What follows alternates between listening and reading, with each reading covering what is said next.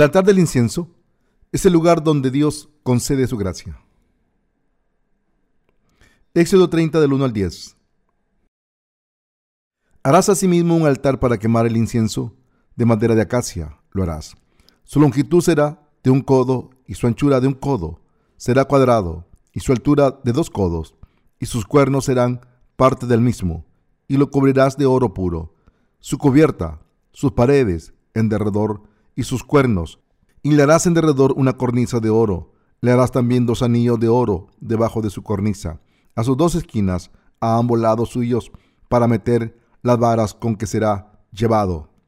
Hará las varas de madera de acacia, y las cubrirás de oro, y lo pondrás delante del velo que está junto al arca del testimonio. Delante del propiciatorio que está sobre el testimonio, donde me encontraré contigo, y Aarón quemará incienso aromático sobre él.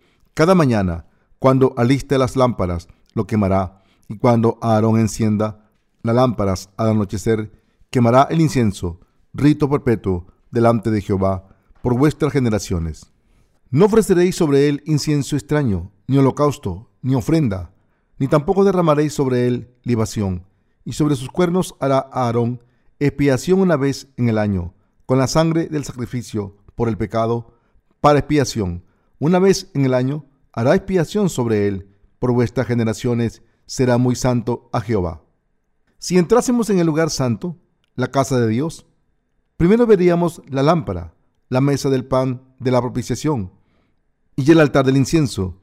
El altar del incienso estaba en la entrada del lugar santísimo, donde se encontraba el propiciatorio, pasando la lámpara y la mesa del pan de la proposición. La longitud y el ancho de este altar del incienso eran de un cúbito, mientras que la altura era de dos cúbitos. En la Biblia, un cúbito equivale a 40 o 50 centímetros aproximadamente, en la medida actual. Así que el altar del incienso era casi cuadrado y medía 50 centímetros de longitud y ancho y 100 centímetros de altura. Como el altar de los holocaustos, el altar del incienso tenía cuernos en sus cuatro esquinas superiores. Estaba hecho de madera de acacia y recubierto de oro. El altar del incienso dentro del santuario tenía cuatro cuernos. Cuando el sumo sacerdote ofrecía el sacrificio del día de la expiación una vez al año, tenía que poner la sangre del animal que cargaba con los pecados anuales del pueblo de Israel en los cuernos del altar de los holocaustos, situado en el atrio del tabernáculo. De la misma manera, el sumo sacerdote también ponía esta sangre en los cuernos del altar del incienso. Como esta sangre se ofrecía a Dios, resolvía el problema de los pecados que impedían que el pueblo de Israel se acercase a Dios. Todos nosotros hemos recibido la remisión de los pecados al creer en el Evangelio del agua del Espíritu y en la era presente del Nuevo Testamento, esta fe es la que nos permite quitar todos los obstáculos que nos impedían ir ante Dios para orarle. Incluso los justos cometen pecados en este mundo. Sin embargo, como creemos en el bautismo de Jesús y la sangre del sacrificio profetizado en el sistema del sacrificio del Antiguo Testamento, podemos ir ante Dios y orar con confianza. Incluso los justos pueden dudar al entrar en la presencia de Dios por los pecados que cometen en este mundo, pero en momentos como este todavía pueden presentarse ante Dios con confianza. Al creer en el Evangelio del agua del Espíritu, como creemos en el Evangelio del agua del Espíritu de Jesucristo, podemos presentarnos ante Dios con confianza, aunque nuestros cuerpos y mentes sean débiles todavía. Esto se debe a que somos justos por nuestra fe en el Evangelio del agua del Espíritu, ya que el Señor nos ha liberado de nuestras transgresiones para siempre, a través de la verdad de salvación manifestada en los hilos azul, púrpura y carmesí de la puerta del tabernáculo. Por tanto, debemos meditar siempre sobre el Evangelio del agua del Espíritu. Jesús ha cumplido nuestra salvación perfecta para siempre a través del bautismo que recibió de Juan el Bautista y la sangre que derramó en la cruz. Y hay una diferencia fundamental entre la fe de los que creen en esta salvación y la de los que no creen en ella. Los justos creen en el Evangelio del agua y el Espíritu. Por eso pueden orar a Dios sin dudas, ya que creen que Jesús aceptó todos sus pecados para siempre mediante su bautismo y su derramamiento de sangre. Por tanto, todo el mundo debe creer que Jesús cargó con todos sus pecados a través del bautismo que recibió de Juan el Bautista y que fue condenado por todos esos pecados al derramar su sangre en la cruz. Solo entonces podemos convertirnos en sacerdotes de fe ante Dios y orar por nosotros mismos y por los pecadores. Creer que Dios nos ha salvado de los pecados de este mundo es la fe cristiana real y la base de esta fe es el Evangelio del agua y el Espíritu. A través del Evangelio del agua y el Espíritu, todos nosotros podemos descubrir la verdad de la salvación manifestada en los hilos azul, púrpura y carmesí y el hino fino torcido de la puerta del tabernáculo. Todos nosotros podemos entrar en el reino de Dios al creer en esta verdad del Evangelio. Así que les pido que crean que la justicia de Jesucristo es su salvación, que cargó con todos sus pecados y que fue condenado por todos sus pecados en la cruz. Entonces serán librados de todos sus pecados para siempre, solo al creer en el Evangelio de la alianza de Dios, en la palabra del Evangelio del agua y el Espíritu. Pueden recibir la remisión de los pecados, convertirse en santos justos y obtener la aprobación de Dios por tener la fe correcta. Cuando alcanzan su salvación al creer en el Evangelio del agua y el Espíritu, lo primero que deben hacer es orar a Dios por su obra de salvación, es decir, para predicar el Evangelio del agua y el Espíritu por todo el mundo. Los justos que creen en el Evangelio del agua y el Espíritu oran a Dios de esta manera, para que la luz del Evangelio ilumine a este mundo a través de la iglesia de Dios y para que el Evangelio florezca completamente por todo el mundo. Al escuchar y creer en la valiosa palabra de Dios, predicada por sus siervos, todo el mundo puede recibir la remisión de sus pecados y crecer en fe. Su fe en Jesús como su Salvador debe estar basada en el Evangelio del agua y el Espíritu. Como santo justo que ha sido salvado de sus pecados, deben ir al altar del incienso y presentarse ante el propiciatorio del lugar santísimo. ¿Por qué es necesario? Porque necesitan la gracia de Dios constantemente. El altar del incienso es el lugar donde ofrecemos oraciones a Dios, ya que el incienso implica las oraciones de los santos. Apocalipsis 5.8. Nos vestimos de la gracia de Dios cuando vamos al altar del incienso y oramos a Dios. El altar del incienso en el lugar santo nos muestra que orar a Dios por fe es el camino para encontrar la gracia de Dios. Por eso los que creemos en el Evangelio del agua del Espíritu debemos seguir yendo al altar del incienso y orar a Dios sin cesar por fe, para que así podamos vestirnos de la gracia de Dios una y otra vez. El altar del incienso es el lugar donde le pedimos ayuda a Dios. Aunque hemos recibido la remisión de los pecados al creer en el Evangelio del agua del Espíritu, todavía necesitamos la ayuda de Dios durante el resto de nuestras vidas para poder unirnos con la iglesia de Dios y dar frutos espirituales como la luz de este mundo. Se necesita indispensablemente la gracia de Dios. Es muy importante que oremos a Dios sin cesar, pidiéndole, Señor, por favor, ayúdame. Manténme firme, dame fe, dale fuerzas a mi cuerpo y a mi espíritu. Refuerza mi fe para que nunca se venga abajo. Quita todo los deseos de mi corazón por seguir al mundo. Quita mis deseos impíos. Dios quiere que los justos vayamos al altar del incienso, nos arrodillemos ante Él y le oremos para encontrar su gracia en todas las cosas y recibir sus bendiciones en cuerpo y espíritu. Por eso es tan imperativo que los santos justos que han recibido la remisión de los pecados sigan orando ante el altar del incienso. Aunque los justos hemos nacido de nuevo y hemos sido salvados de todos nuestros pecados al creer en el Evangelio del agua y el Espíritu, todavía necesitamos orar a Dios para que nos dé su gracia todos los días. Esto se debe a que aunque los justos hemos recibido la remisión de los pecados, si no seguimos revistiéndonos de la gracia de Dios, no podemos caminar por el camino estrecho de la vida que el Señor quiere que sigamos. Cuando los justos oran a Dios, Él les da su gracia. Dicho de otra manera, los justos se visten de la gracia de Dios cuando hacen su obra unidos con la iglesia. Como he mencionado antes, el sumo sacerdote ponía la sangre del animal en los cuernos del altar del incienso una vez al año. Esto implica que cuando los justos vamos ante Dios, debemos confesar nuestra fe y decirle, Señor, eres mi Salvador. Has abandonado tu gloria divina y vino al mundo encarnado en un hombre, cargaste mis pecados al ser bautizado y derramaste tu sangre en mi lugar para salvarme. Solo cuando tenemos este tipo de fe firme, Dios es nuestro Dios y Salvador y podemos vestirnos de su gracia. Por muy difíciles que sean las circunstancias de nuestras vidas, Jesucristo sigue siendo nuestro Dios y Salvador.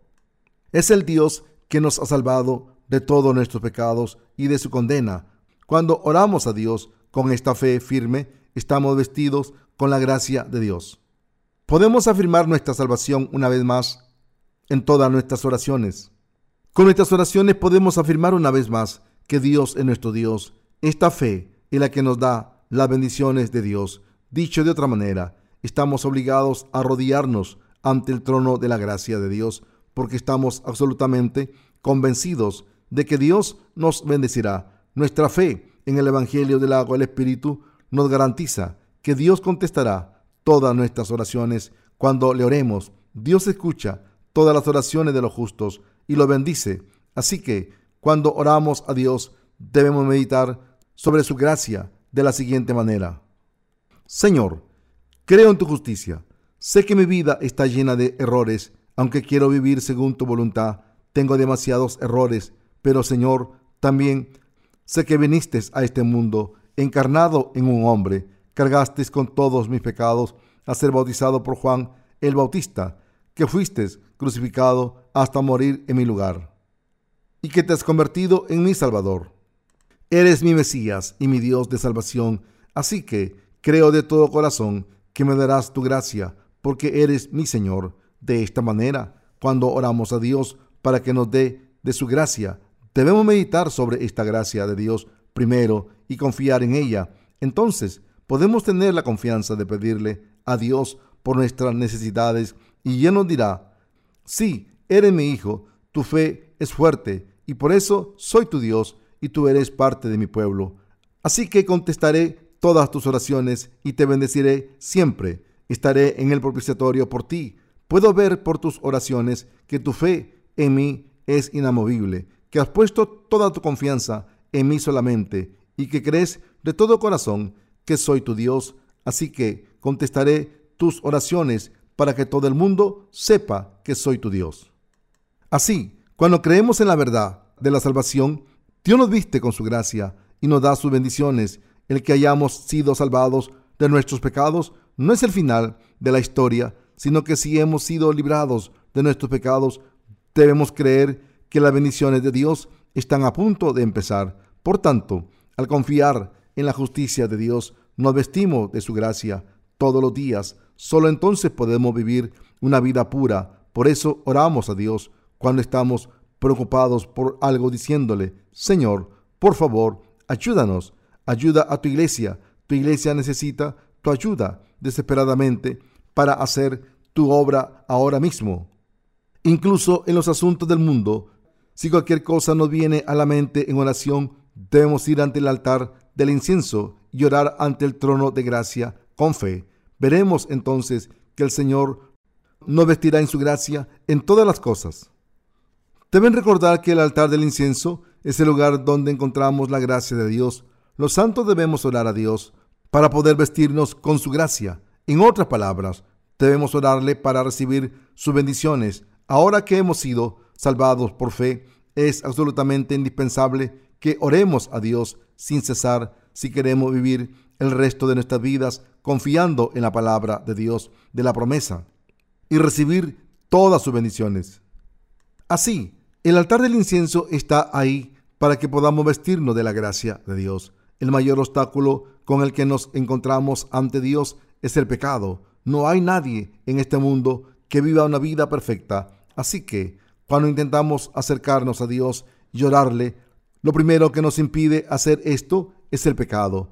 Por eso es tan importante que meditemos acerca de la verdad de la salvación de nuevo y renovemos nuestra fe en el Señor que ha borrado todos nuestros pecados con los hilos azul, púrpura y carmesí de la puerta del tabernáculo. En otras palabras, debemos creer que Jesucristo Dios mismo vino al mundo como nuestro Salvador, cargó con todos nuestros pecados al ser bautizado y fue condenado por todos estos pecados y que gracias a nuestro Dios y Salvador hemos sido asueltos de nuestros pecados. Solo cuando obtenemos fe podemos pedirle a Dios su gracia y sus bendiciones. Solo entonces podemos orar a Dios para que nos bendiga. Para enseñarnos esta lección, para recordarnos de la obra de salvación del Señor, la sangre del animal del sacrificio se ponía en los cuernos del altar del incienso una vez al año. Solo alguien que está seguro de la remisión de todos sus pecados pueden orar a Dios. Cuando oramos a Dios podemos pedirle por todas nuestras necesidades sin dudar, llamándole Padre o Salvador. Somos libres para llamarle estos nombres, porque Dios es nuestro Padre, nuestro Señor y nuestro Salvador. En otras palabras, no dudamos en llamar a Dios por varios títulos y orarle, porque no solo es nuestro Creador, sino que también es nuestro Salvador. Así es como deberíamos orar al Señor. Señor, gracias por salvarme de mis pecados Necesito tus bendiciones y tu ayuda desesperadamente. Señor, guárdame y ayúdame en todo momento. He hecho algunas cosas bien, pero también he cometido muchos errores y todavía tengo algunas preocupaciones. Todo te lo encomiendo a ti, Señor. Te pido que me ayudes y me guíes. Llévame a las almas perdidas para que les predique tu evangelio y pueda dar frutos espirituales para ti. Abre sus corazones y yara los campos de sus corazones para que pueda plantar la semilla del Evangelio en esas almas. Te pido que guardes a tu iglesia y cuides de tus siervos. Bendíceles para que el Evangelio del agua del Espíritu se predique con éxito. Deja que este Evangelio se predique por todo el mundo. Tus siervos necesitan tu protección y por eso te pido que los guardes. Bendíceme, Señor, y bendice a mi familia, bendice a mis hijos, bendice también a los santos, Bendice a todos mis hermanos y hermanas en Cristo. Deja que tus bendiciones abunden para que incluso los que no crean y estén fuera de tu iglesia puedan ser salvados. Cuando oramos y ponemos todas nuestras esperanzas y sueños en Dios, Él contestará nuestras oraciones y nos bendecirá. Así es como todos podemos recibir las bendiciones abundantes a través de las oraciones. Así es como podemos encontrar gracia todos los días. Dios es el Dios de los que creen en su justicia, es el Dios de los que creen en el Evangelio del agua y el Espíritu. Sin dudar, Dios nunca deja de dar su gracia a todos los creyentes que se acercan al trono de gracia por su fe inamovible y le piden su gracia y bendiciones diciendo, Señor, creo que eres mi Dios, creo que eres mi Salvador, ayúdame, Señor. Mis queridos hermanos, no pueden dejar de hacer hincapié en lo importante que es que nos demos cuenta de que nuestra salvación de los pecados del mundo no es el final de la historia, sino que debemos orar al Señor sin cesar. Si sus oraciones no son contestadas por el Señor o no saben por qué orar, deben examinar su fe paso a paso y pensar en quién es el Señor para ustedes. Tener un conocimiento claro de su relación con el Señor es absolutamente indispensable. En otras palabras, deben asegurarse de que su fe está segura y creer de todo corazón que el Señor es el creador de los cielos y la tierra, de que vino al mundo encarnado en un hombre para salvarles, que cargó con sus pecados al ser bautizado por Juan el Bautista, que fue condenado en la cruz en su lugar, que se levantó de entre los muertos al tercer día y de que sigue vivo como su Salvador, vivo. Ahora que han sido salvados, el Señor se ha convertido en su pastor y ustedes son sus ovejas. Por tanto, no deben tener ninguna duda de que el Señor siempre les contestará cuando le pidan ayuda. Debemos orar día y noche. Los que han aceptado al Señor como su Salvador por fe y oran siempre a Dios día y noche, recibirán su gracia abundante y sus bendiciones durante todas sus vidas en este mundo. Por el contrario, los que no oran diligentemente por cualquier motivo, ya sea porque piensan que el Señor nos dará lo que necesitamos, aunque no oren y por falta de fe en la palabra de Dios, no pueden recibir las bendiciones de Dios porque les falta el altar del incienso en su fe. Si creen que Dios les dará todo lo que quieran, aunque no oren, solo porque crean que es su Dios, su fe es incorrecta. Si esto fuera cierto, no se necesita el altar del incienso en el lugar santo. ¿Creen que Dios hizo el altar del incienso porque estaba aburrido? Por supuesto que no. Ahora, el sumo sacerdote encendía el altar del incienso con cuatro tipos de incienso todas las mañanas y todas las tardes. Entonces el lugar santo se llenaba de un aroma dulce que salía del incienso quemado. Este aroma es maravilloso porque nos permite acercarnos a Dios con confianza. Este incienso también tiene el efecto de cubrir nuestras debilidades ante Dios. Por ejemplo, el sumo sacerdote tenía que llenar de incienso el lugar santísimo antes de entrar en él una vez al año y debía asegurarse que una nube de incienso cubría la cubierta de la misericordia que estaba en el arca del testimonio, o de lo contrario, moriría. Levítico 16 del 12 al 13.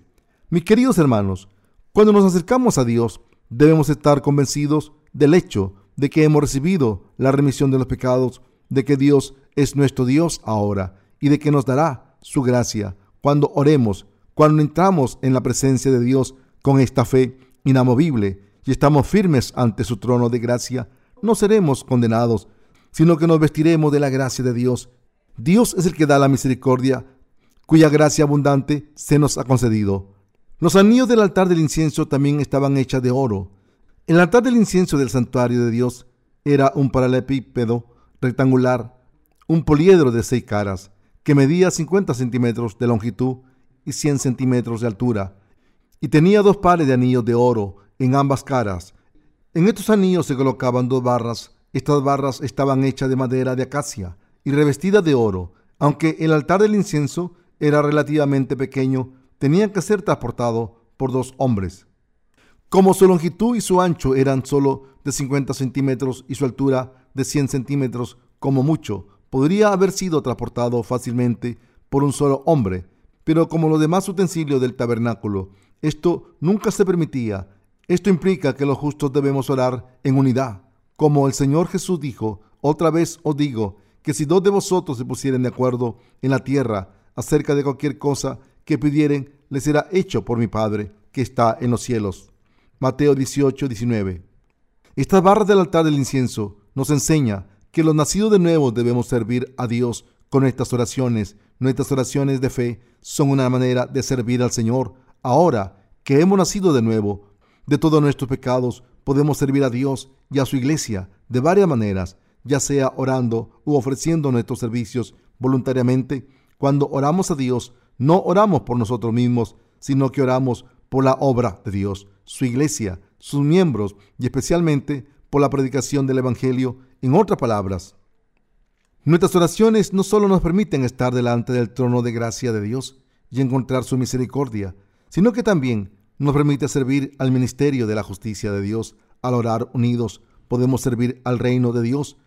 Cuando oramos por nuestros hermanos y hermanas, por la iglesia, por las almas perdidas, por la expansión del reino de Dios y por el ministerio de la justicia de Dios, lo hacemos para servir a Dios. Por eso es tan importante entender las implicaciones de los sacerdotes que servían a Dios en el altar del incienso, en el lugar santo. Debemos orar a Dios sin cesar por esta fe. De la misma manera en que predicamos la palabra de Dios para servir a Dios y a su pueblo, también oramos a Dios para servirle a Él y a su pueblo. Todos tenemos este deber de servir a Dios de todas las maneras posibles, la cosa más importante que necesita para vivir una vida cristiana pura y servir a la voluntad de Dios es la fe en Dios y en su justicia. Solo por esta fe pueden predicar la palabra de Dios, orarle, predicar el Evangelio del agua del Espíritu y servir a Dios y a su justicia. Todo lo que hacemos para servir a Dios se hace por fe. No pueden vivir una vida pura de fe si no aceptan la voluntad de Dios. No puedo dejar de resaltar la importancia de orar para servir a Dios.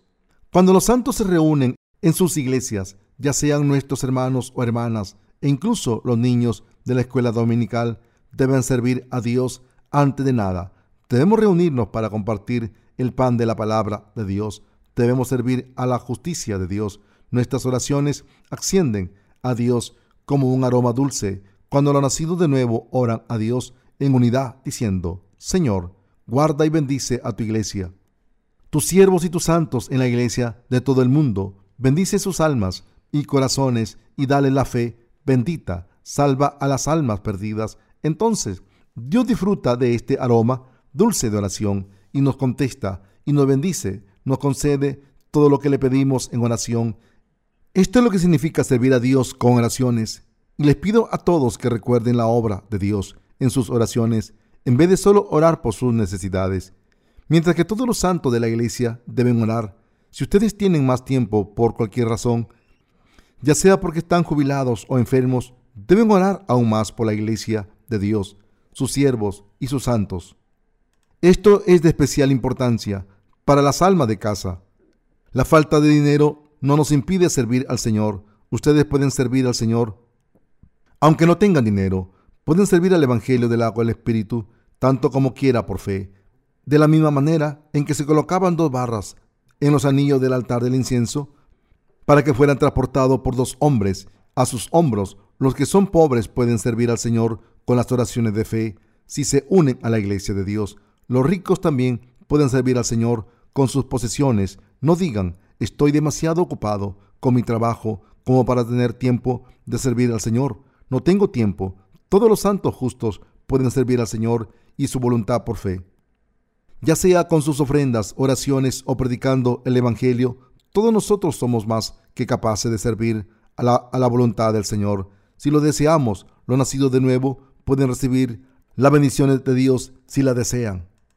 Dios bendice a los que creen en el Evangelio del agua y el Espíritu. El Señor es nuestro pastor.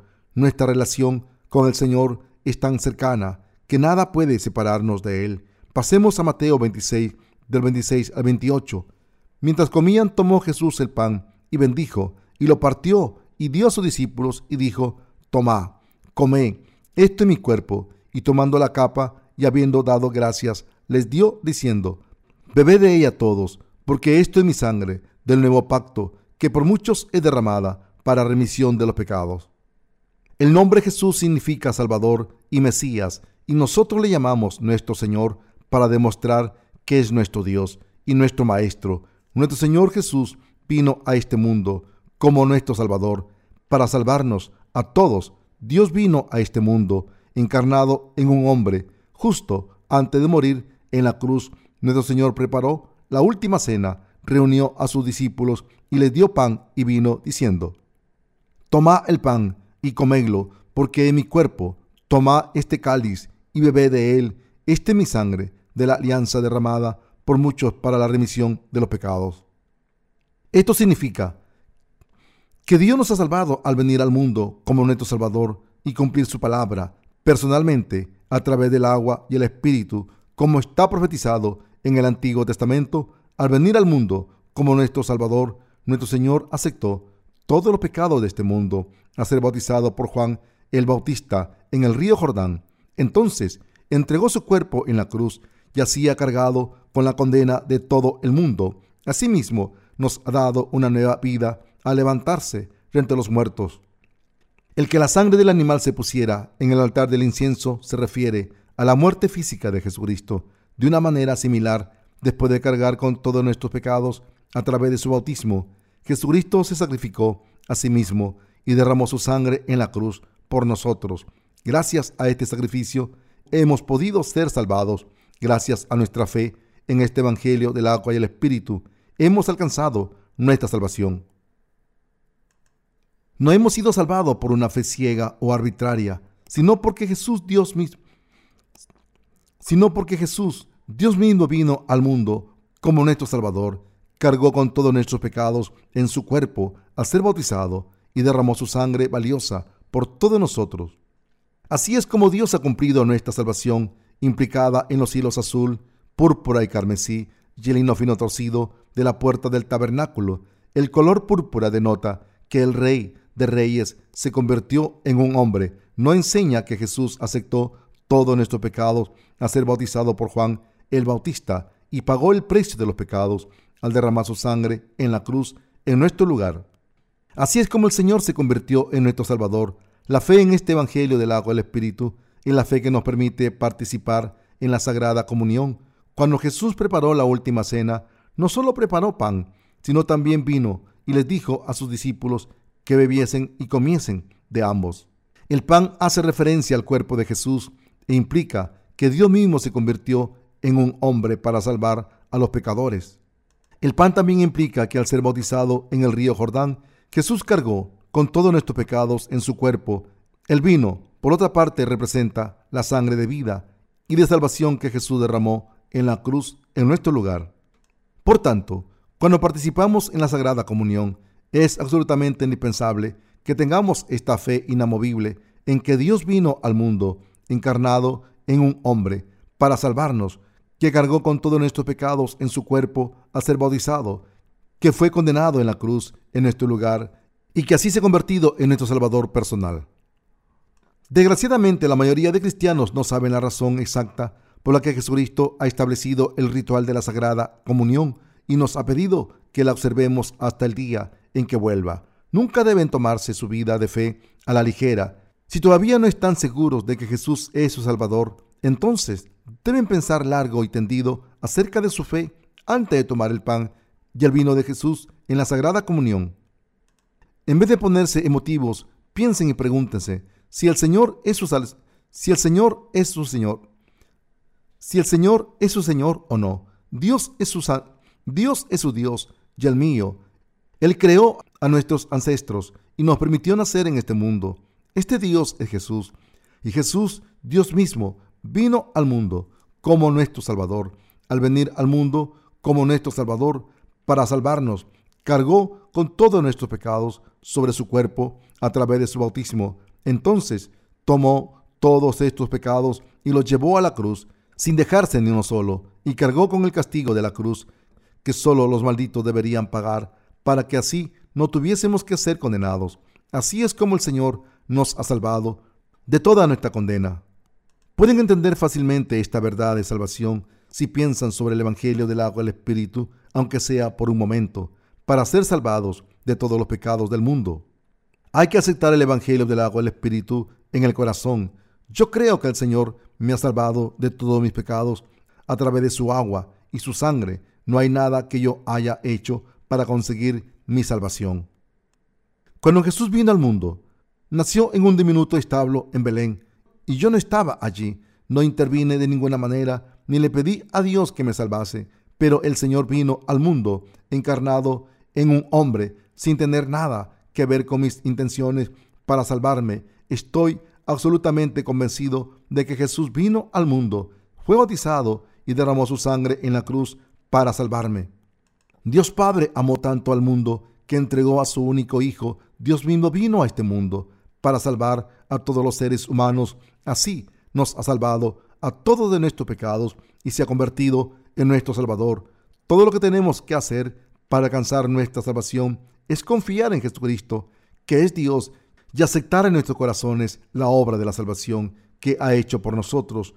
Solo los que han agotado por completo todas sus fuerzas los que han dejado sus esfuerzos al darse cuenta de que no valen para nada, y los que han encomendado la remisión de los pecados y la salvación a Dios, pueden encontrar la gracia de Dios, aunque esto parezca incomprensible para ustedes en sus pensamientos, Dios mismo ha cumplido nuestra salvación perfectamente para salvarnos a todos. No hay nada más que debamos hacer aparte de creer en la obra de la salvación de Dios. Encomiéndese a Dios completamente es absolutamente imprescindible de que se encomienden a Dios, piensen en lo que Dios ha hecho por ustedes. Dios se convirtió en un hombre y lo hizo para salvarnos. Además, Jesús, quien es Dios, fue bautizado por nosotros para cargar con todos nuestros pecados y borrarlos. Jesús también fue crucificado hasta morir y derramó su sangre valiosa por nosotros en la cruz. Entonces, fue condenado en nuestro lugar para pagar todos nuestros pecados, para librarnos de toda la condena y hacer posible que escapemos de nuestro juicio. Entonces se levantó de entre los muertos al tercer día para darnos una vida nueva y eterna. Ahora está sentado a la derecha del trono de Dios, Padre, cuidándonos a todos. Está mirando a los que están dispuestos a confiárselo todo a Él, a Dios y al Salvador, y a los que creen en Él de todo corazón.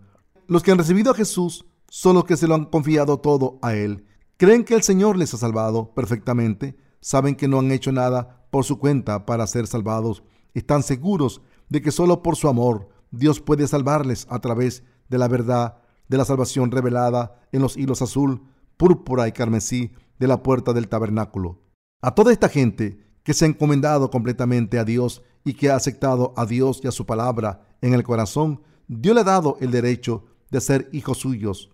Así que les pido que entiendan esta verdad de salvación antes de que participen en la Sagrada Comunión. El bautismo que Jesús recibió sirvió para cargar con todos nuestros pecados y borrarlos. La muerte física de Jesús sirvió para salvarnos de todos nuestros pecados. Al haber cargado con todos nuestros pecados, Jesús fue crucificado hasta morir y derramó toda su sangre en nuestro lugar para ser condenado y poder librarnos del juicio del pecado y hacernos justos. A todos los que vivimos y oramos en el lugar santo, Dios ha dado el altar del incienso para vestirnos de su gracia. Ahí podemos encontrar la gracia de Dios. Así que les pido a todos ustedes que se encomienden completamente al Señor. Aleluya.